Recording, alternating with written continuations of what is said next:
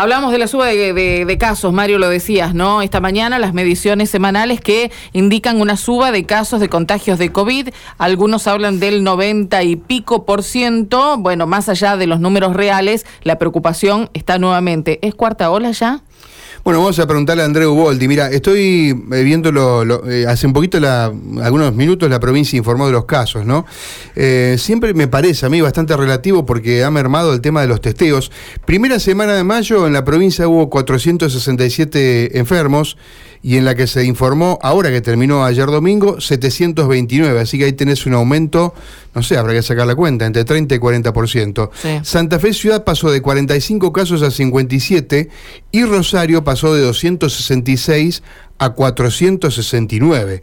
Son los últimos datos que conocimos en, justamente hace algunos minutos. André Uboldi en línea. Doctora Uboldi, gracias por atendernos. Aquí Karina Volati y Mario Galopo. Buen día. ¿Qué tal? ¿Cómo les va? Muy buenos días. Bueno, es para preocupar. Karina preguntaba, ¿es una nueva ola? Mira, eh, es, era esperable que esto sucediera vinculado con, con el incremento digamos, del, del avance del invierno y, y, que en general lo que también es importante marcar es que el objetivo vacunal no está, eh, las vacunas no están desarrolladas para lograr lo que sería una inmunidad esterilizante, que vos no te puedas contagiar, sino que el objetivo fundamental de las vacunas es disminuir las complicaciones y la muerte. Así que los contagios, en la medida que se flexibilizan las medidas y en la medida que nos metemos más adentro de los de los lugares de trabajo, escuelas y casa, y este, estamos más cercanos, con menos ventilación y con más contacto interhumano, la posibilidad de, casos es, es, así, y es difícil establecer qué porcentaje de incremento hay de acuerdo a las variables que vos tomes, que sería el testeo, ¿no? Entonces, si uno mantiene el mismo nivel de testeo, eh, que a vos que tengas un comparativo semana a semana, sirve. Ahora, si vos comenzás a incrementar el testeo, por algún motivo o en algún lugar, eh, va a ser difícil el tema de la comparación.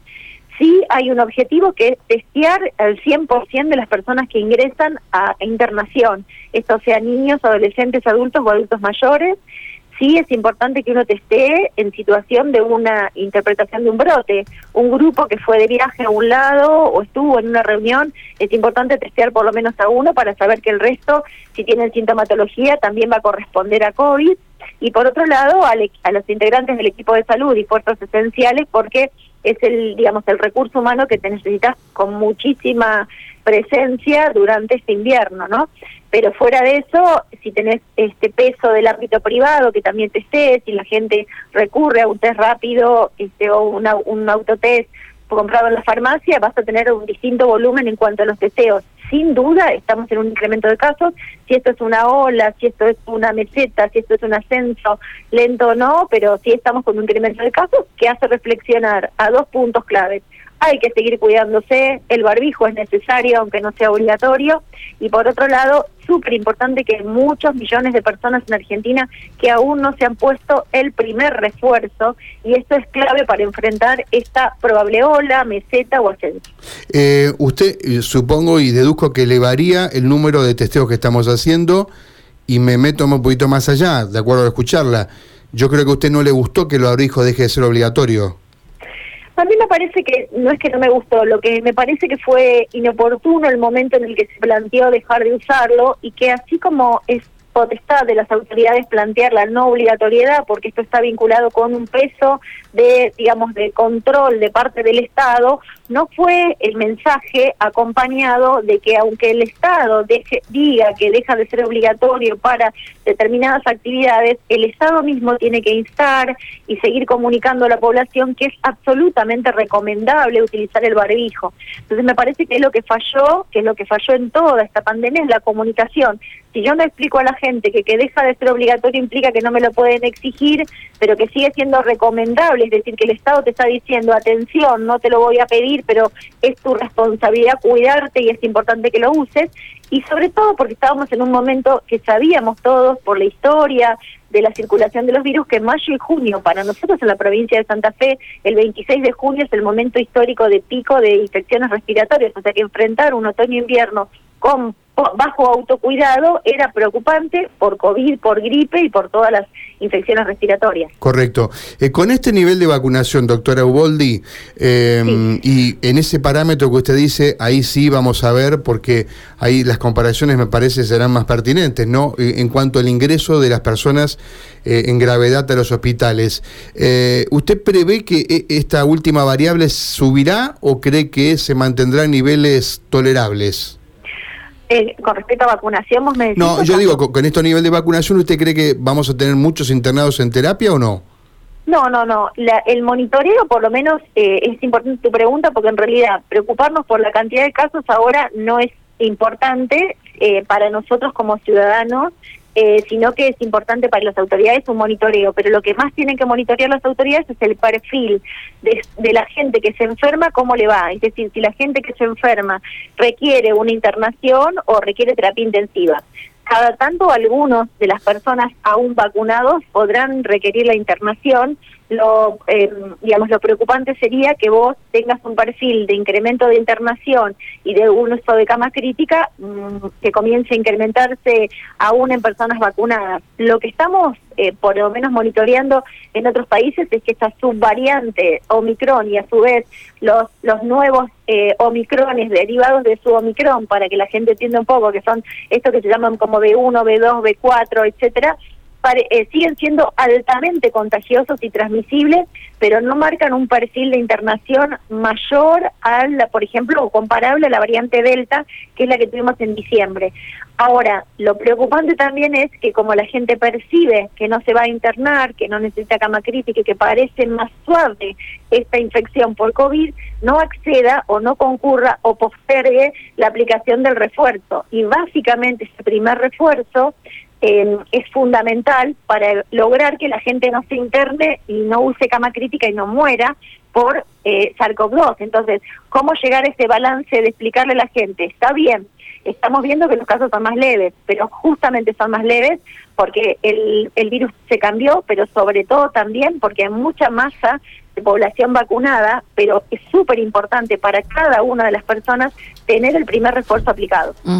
Andrea, eh, siempre buscando encontrar una relación eh, directa entre la cantidad de casos reales que hay y las que se puede informar, digo, ¿qué, qué cuestiones tiene que tener en cuenta alguien que, eh, bueno, de alguna manera ve que tiene algunos síntomas y no descarte que se trate de COVID, que se vaya a testear pensando de que puede ser COVID? ¿Hay algo diferente con el resto de las enfermedades respiratorias o no lo podemos determinar tan claramente? No, no hay nada, no hay nada que diferencie, digamos, gripe de, de, de SARS-CoV-2 que diferencie para un lactantito eh, sincicial respiratorio, SARS-CoV-2, gripe, para influenza, o sea, todos los virus respiratorios son todos eh, parecidos y sobre todo vos no tenés una única enfermedad o infección, sino que depende del huésped o de la persona. Hay quien con eh, coronavirus tiene 39 grados y hay quien tiene solamente congestión, sobre todo con estas variantes que han modificado bastante la pauta y han hecho como el cuadro más parecido a los resfriados en cuanto a los síntomas, ¿no?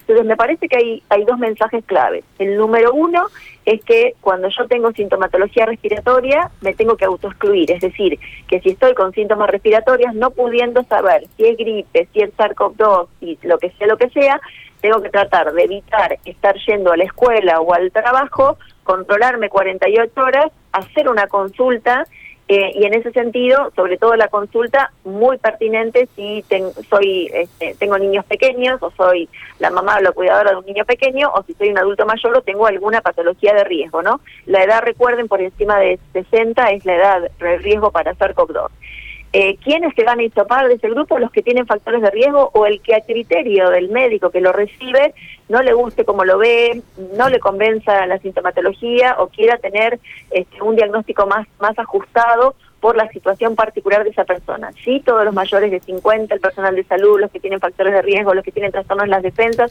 tienen que hisoparse, para, valga esto para, para cualquier edad. Y por otro lado, me parece que lo importante en este momento, por el incremento de la patología respiratoria infantil, que es siempre característica en esta época del año, muy importante tener las vacunas al día de los niños, insistir con la lactancia materna en aquellos que pueden garantizarla, eh, porque otros pueden tener otros motivos para no, no darla, eh, recordar las medidas de higiene básicas de lavado de manos, lavado al preparar el biberón, este, ventilar el ambiente si es posible y atentos mucho con los sistemas de calefacción, digo, el, el leño, los braseros, que son siempre productores muchas veces de monóxido y de accidentes, y en los niños pequeñitos, sobre todo los menores de un año, hay que hacer una consulta, porque estos niños no saben manejar los mocos, eh, pueden tener tos, hay que ocultarlos para ver si tienen broncoespasmo y necesitan el broncodilatador, y la consulta oportuna disminuye el riesgo de internación. Sin duda, esto trae la consecuencia de que se necesitan reforzar las guardias, se necesita trabajar con triage en las guardias, se necesita reforzar la atención primaria, porque en este momento estamos viendo una consulta importante, como todos los años para esta época, pero es importante, aunque uno sepa que tiene que esperar en la guardia, tiene que llevar a su niño a la guardia porque el pronóstico y el tratamiento pueden cambiar o evitar una internación. Estamos hablando con Andrea Uboldi, ex ministra de Salud. Eh, doctor Uboldi, eh, usted en la primera respuesta habló de un un término, dos términos, inmunidad esterilizante. Eh, hasta ahora las vacunas que tenemos son vacunas de emergencia, vacunas que fueron rápidamente colocadas en el mercado para, eh, bueno, aliviar lo que era la, la, pandemia. Eh, todos los años uno imagina que si no hay una vacuna inmune totalmente, tendremos que vacunarnos. ¿Estamos muy lejos de esa inmunidad esterilizante que usted dijo? ¿Usted eh, eh, ¿Los científicos hablan de una fecha, de un tiempo determinado? No, a mí me parece que el perfil de esta vacuna, no tengo por supuesto certezas, pero es una opinión personal, eh, va a ser un perfil como el de la vacuna antigripal. Siempre cuando vos desarrollas una vacuna, fijas un objetivo. ¿Cuál es el objetivo que vos querés lograr con esta vacuna y hasta dónde pones el esfuerzo mayor? Y acá para esta enfermedad el objetivo está vinculado con disminuir la gravedad de la enfermedad en aquellas personas que tienen riesgo incrementado. Entonces el objetivo no es evitarles la enfermedad, en ese sentido, entonces, me parece que hay dos cuestiones. Una, de a poco vamos a tener que ir definiendo a quiénes reforzar, ¿no? A quiénes colocar el refuerzo. Digo, esto se viene haciendo el mundo está planteando, bueno, que sí o sí los mayores de 50 van a un segundo refuerzo, que el personal de salud por el riesgo de exposición, pero luego las evidencias de la gente más jóvenes no están tan fuertes con respecto a si uno va a seguir reforzándoles ese grupo o se va a quedar con un perfil, por ejemplo, eh, como el perfil de gripe. En el caso de los niños pequeños de 3 a 11, todavía no está claro, la única experiencia que está en curso en este momento de refuerzo, primer refuerzo, es la, la experiencia de Chile y es la que estamos tratando de mirar. Entonces, me mm. parece que esto va a ser una vacuna como la gripe para determinados grupos que tienen alto riesgo de tener complicaciones, eh, requerir internación o gravedad, pero no va a ser para toda la gente si este virus se sigue transformando en un virus que se incorpora a los otros virus respiratorios que tenemos y que parece que sus manifestaciones eh, generar algunas formas graves, pero que en principio el tener la vacuna te modera, te modela la forma de enfermedad que uno puede tener. O sea que no vamos a tener ninguna vacuna como, no sé, contra la polio o contra... Será una vacuna como la de la gripe, que tendremos que renovar determinados sectores de la población anualmente. Sí, a mí me parece que con el perfil de mutación que tiene este, este virus y porque lamentablemente este es un problema globalizado y vos no tenés este, uniformidad en las coberturas vacunales. O sea, que uno se quede muy tranquilo por ejemplo, que en la provincia de Santa Fe vos tengas con, con segunda dosis en pediatría, niños de 3 a 11, a lo mejor un 70, un 75%, vos decís, bueno, no estamos tan mal. Ahora, el, el porcentaje de población pediátrica en toda Argentina no es el mismo, y si te vas de Argentina, en Latinoamérica no es el mismo, y si te vas de Latinoamérica en el resto no es el mismo, entonces el virus va a seguir circulando y va a seguir mutando. Mm. Por lo tanto, no vas a poder tener un formato de vacuna, este, digamos, que cubra todas las posibilidades de variaciones de este virus. Entonces, es comparable en ese sentido, mucho más cambiante, pero es comparable con el virus de la gripe, que vos tendrás que ir monitoreando qué circuló y en base a lo que circuló ver si hay que modificar o no la vacuna. Tampoco está claro si hay que diseñar, eh, y en esto se está avanzando, una vacuna específica cambiando hacia una variante que perfile más a Omicron.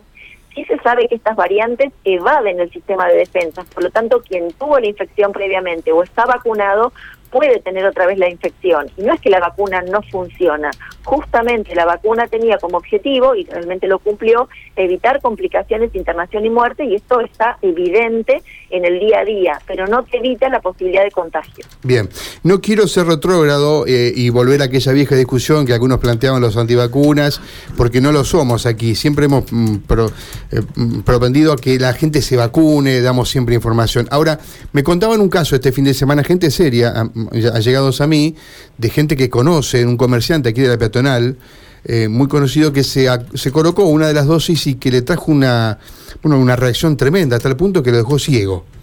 Eh, internado en, Rosario eh, por la gravedad, hoy zafó, digamos, del riesgo de vida, pero quedó con secuelas muy importantes, entre ellas la ceguera. Eh, ellos aducían de que podría, esto le, provocó esta reacción inesperada inmediatamente a una de las dosis de refuerzo que se colocó.